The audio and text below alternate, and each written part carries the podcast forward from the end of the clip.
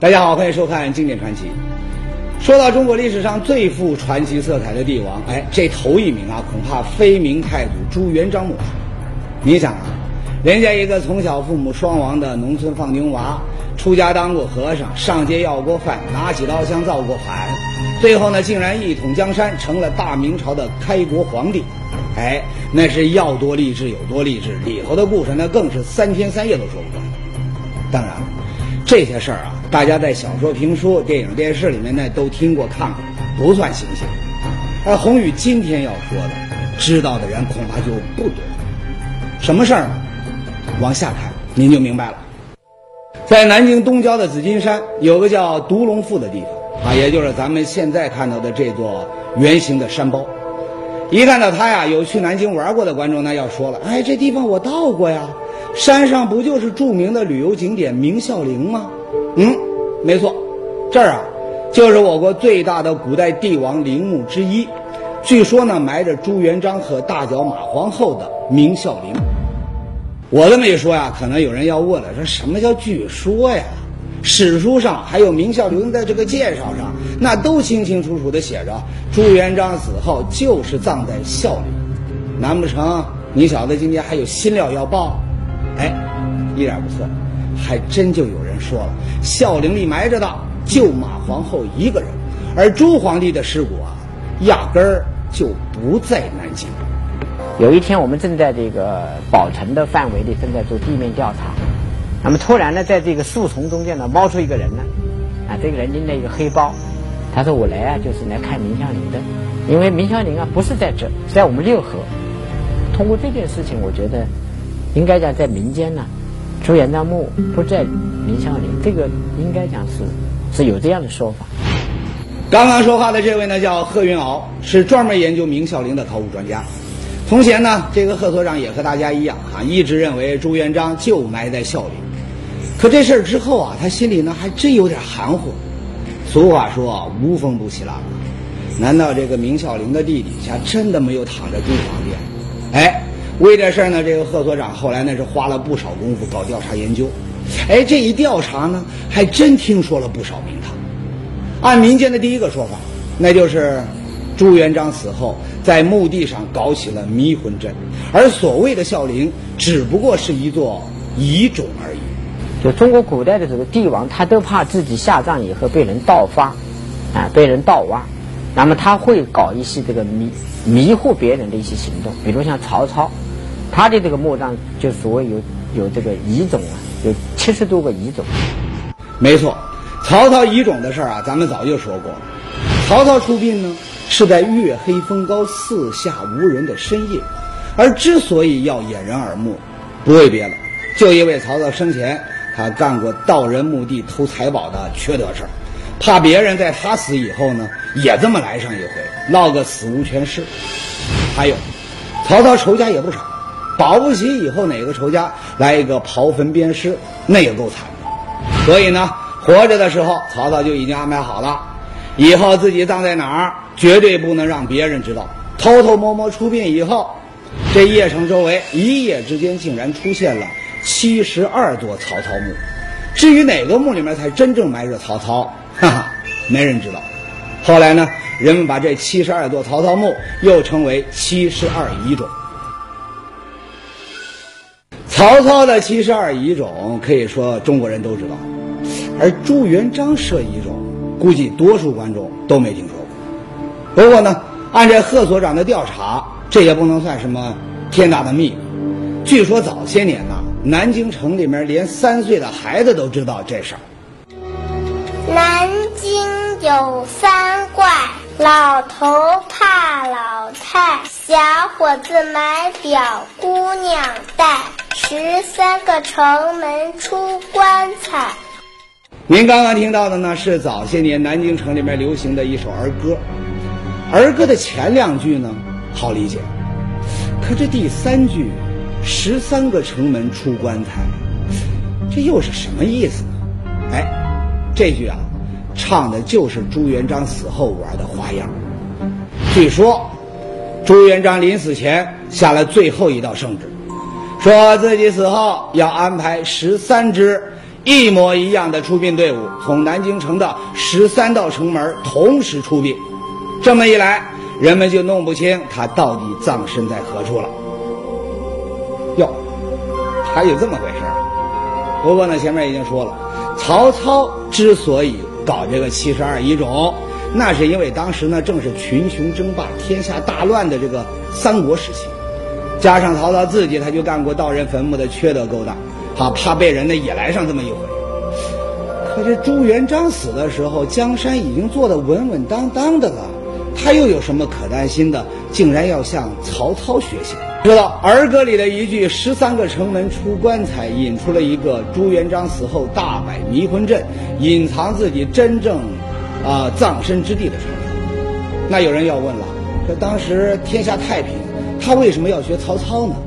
哎，熟悉明史的观众就知道，朱元璋咽气的时候啊，这家里家外的麻烦事不少，走的呢并不踏实。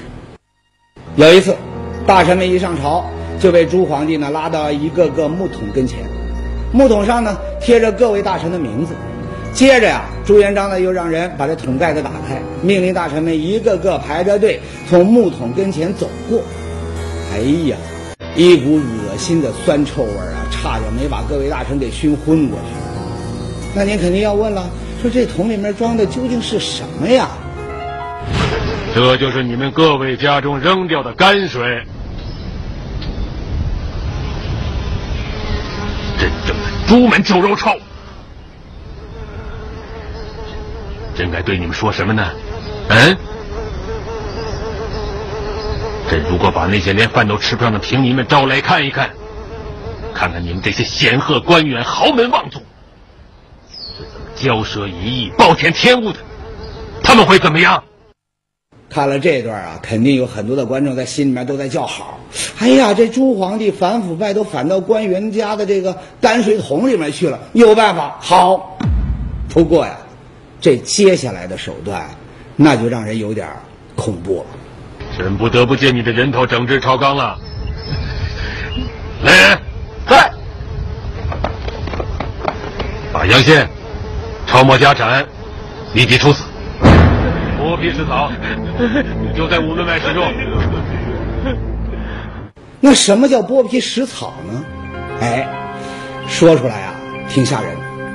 朱元璋规定，凡是贪污五十两以上银子的官员，一旦定罪，不砍脑袋，而是把这人皮从身上活活的给完整的剥下来，再在人皮里面塞上稻草和石灰，重新缝成人的模样。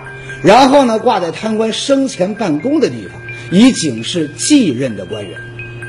据史书记载啊，朱元璋在位的时候，全国各州各县都设了这样专门剥人皮的地方，还取了名字叫皮场庙，恐怖吧？您要说对这个贪官狠点儿，那还说得过去；可对功臣、对老百姓，朱元璋啊也是这么干。那您说？他能心安理得的上西天吗？你这一辈子做过好事，也杀过不少人，有的该杀，有的不该杀。你现在想求得心灵的安宁，于是向，大可不必。佛并不能让干了坏事的人得到良心的平安。善有善报，恶有恶报，不是不报，时候未到。据说呀，这就是朱元璋死后要搞迷魂阵的原因啊，就是杀人太多，怕冤鬼的后人报复。不过呢，传说归传说，要证明确有其事呢，还得有过硬的证据。那有没有呢？哎，贺所长呢查遍了各种正史野史，却没有发现任何的蛛丝马迹。相反。他倒是从这个史书上查到啊，朱元璋死后有一支五千六百人的军队在孝陵里是日夜守卫，一旦有人踏进孝陵半步，那是格杀勿论。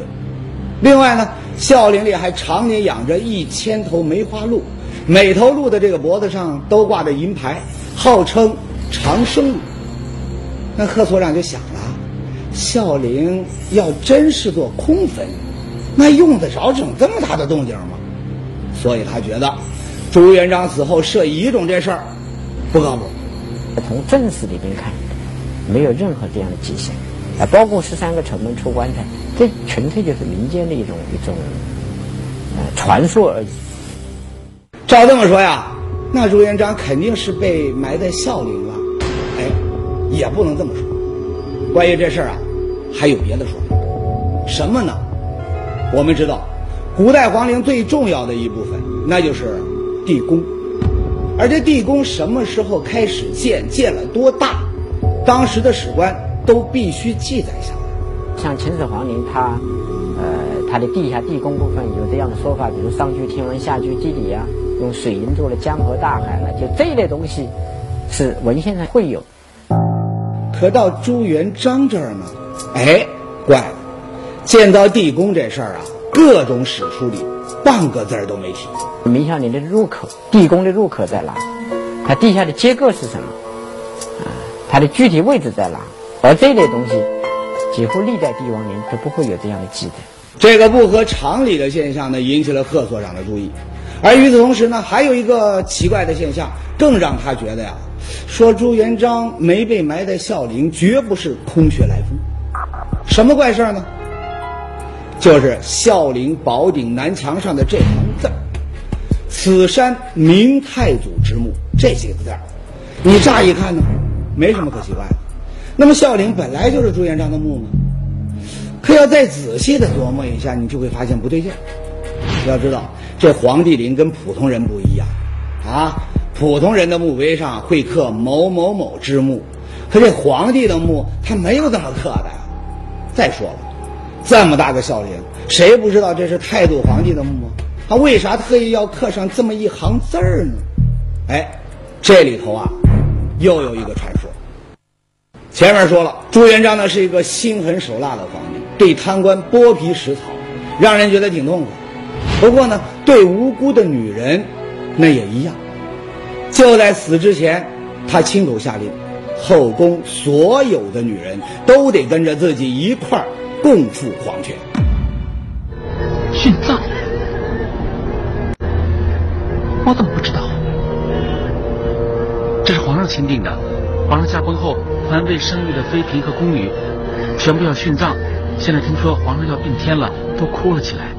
朱元璋心狠，可他亲自指定的接班人皇太孙朱允文，啊，也就是历史上著名的建文皇帝，性格呢跟爷爷啊却完全不一样，是个仁慈厚道的好小伙。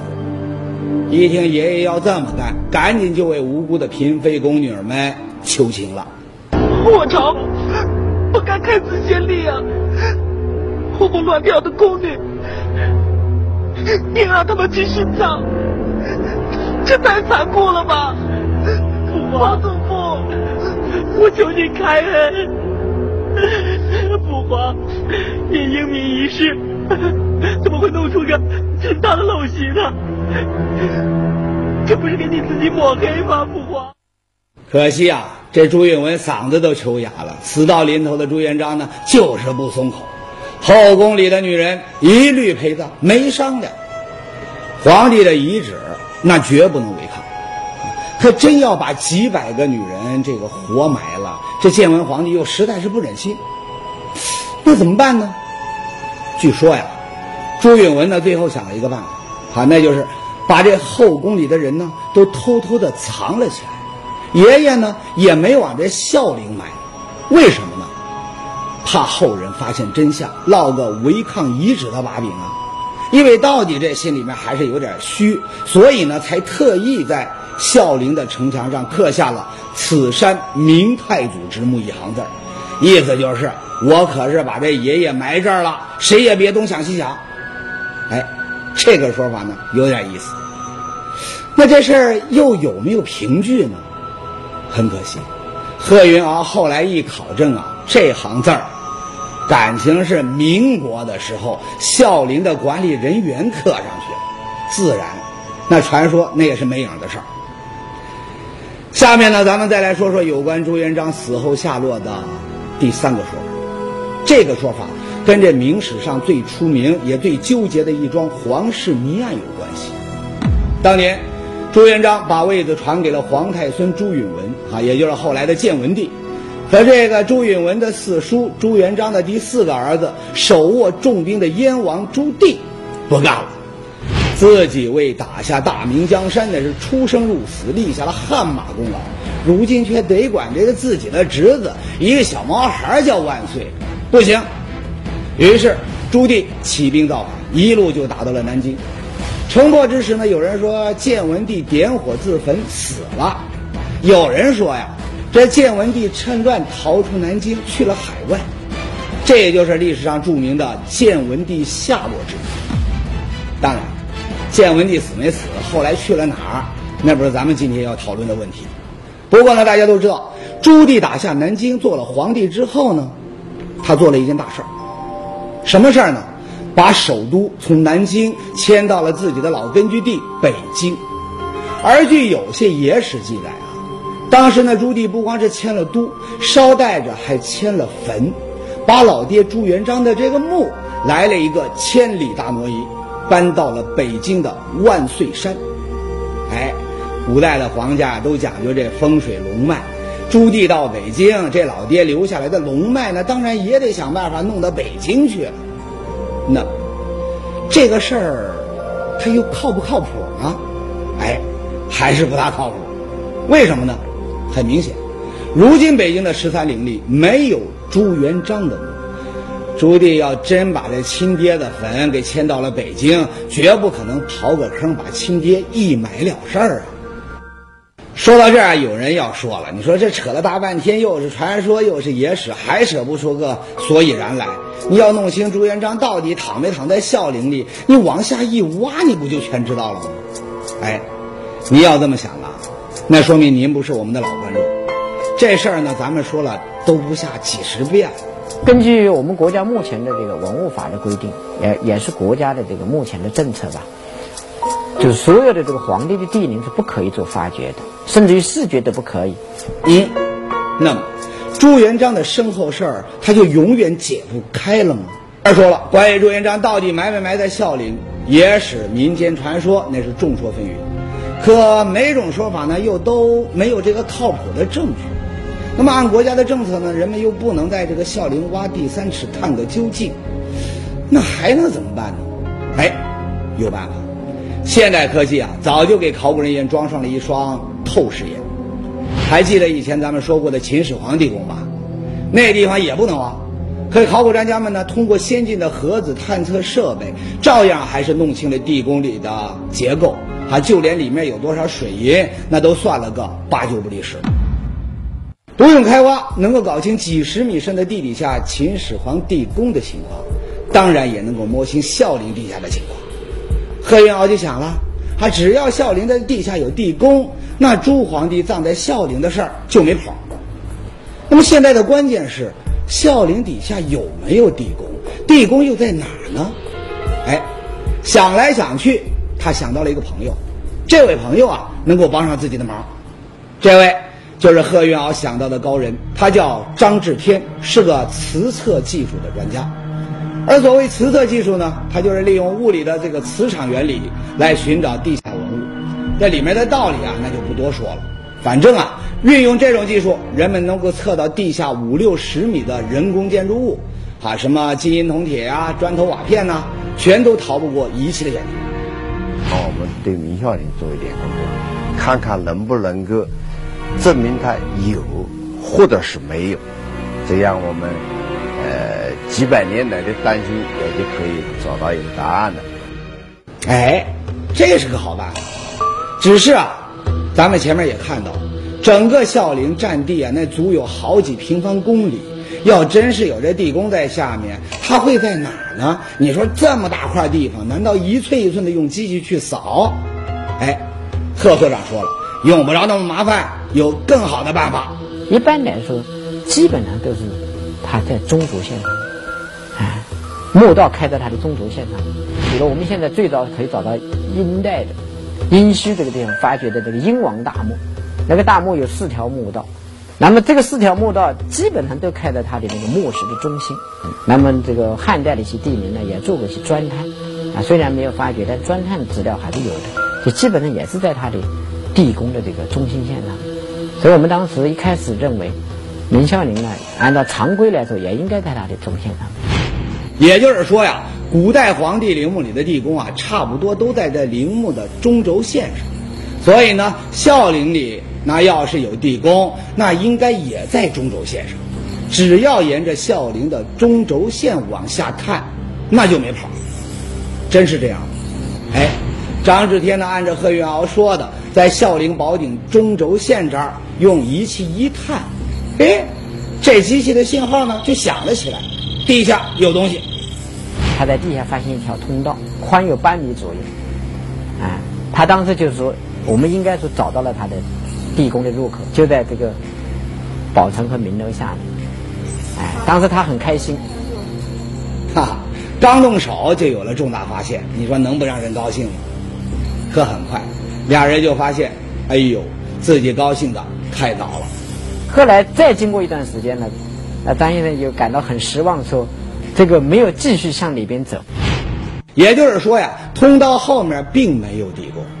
接着呢，两位专家带着人马找遍了整个中轴线，也没有发现任何的地宫迹象。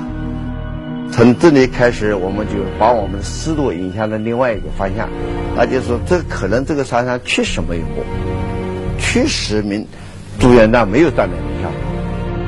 难道说民间传说是真的？那事情可就复杂了。当然，搞科研呢，不能那么轻易下结论。贺云翱和张志天呢，试着又把这探测的范围扩大到了中轴线以外的地方。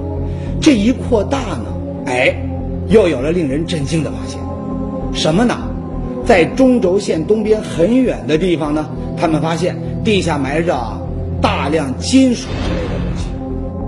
张毅呢就非常高兴的给我们打电话嘛，就说现在有重大的发现啊。那么在这个。在他的宝城的这个里边嘛，发现地下很可能有比较重要的埋藏物，因为他的反应非常强烈。然后我们自然就会想到，有没有可能在在他这个埋葬的过程中，或者埋葬之后，有一些祭祀制度，埋葬的一些祭祀物。是啊，皇帝的地宫里那绝对有不少的金银财宝啊！这地下发现的，会不会就是地宫里的陪葬品呢？可是清理出来一看。简直是太让人失望了。地下到底是什么东西，让张志天他们又空欢喜了一场呢？原来啊，好些年前，孝陵的管理部门曾经依照明朝的样子呢，在宝顶上养了不少的梅花鹿。为了防止鹿乱跑，当时呢，人们还做了一个铁丝网。后来呢，不养鹿了。为图方便，工人们把这铁丝网啊、什么架网的钢筋、水泥柱子啊，就地刨坑给埋了，结果这仪器才有了异常反应，又白高兴了一场。看来啊，孝陵底下还真是没地宫了。哎，就在俩人都要下结论的时候，事情呢却一下子出现了转机。这天呢，俩人沿着这宝顶的城墙，准备做最后一次调查，突然。墙上的两条大裂缝让张志天这心里一震。按说几百年的围墙有点裂缝，那太正常不过了。可在张志天的眼里呢，这裂缝有蹊跷。其中的有一道裂缝，它的这个砖头啊，下沉的方向是向上坡的方向下沉的。一般的物体下沉都是沿着重力的方向，下坡的方向下下沉的。可是这个地方的砖头呢，是朝着。上坡的方向下沉的，那就是证明它下面的这个呃物质啊是有虚的现象。张志天的话呢听不懂是吧？听不懂没关系。张志天说呀，这说明这地底下呀是空的。为什么空呢？有地宫啊！他拿来机器一测，没错，城墙裂缝的下面果然有地宫。从现在的我们的计算，地宫的埋深应该大于五十米，就是离现在的地面大于五十米。而在地宫的上面，人们还发现了成片成片、重重叠叠的大石头。这些石头啊，绝不是山上原有的石头，而是只有河床里才会有的鹅卵石。那这些外来的石头到底又是干什么用的呢？鹅卵石堆得很厚。那么鹅卵石，你要是挖它的时候，你挖块这一块，其他地方又会堆进来，所以它也具有防止被盗的这种作用。有规模庞大的地下宫殿，有戒备森严的保护措施。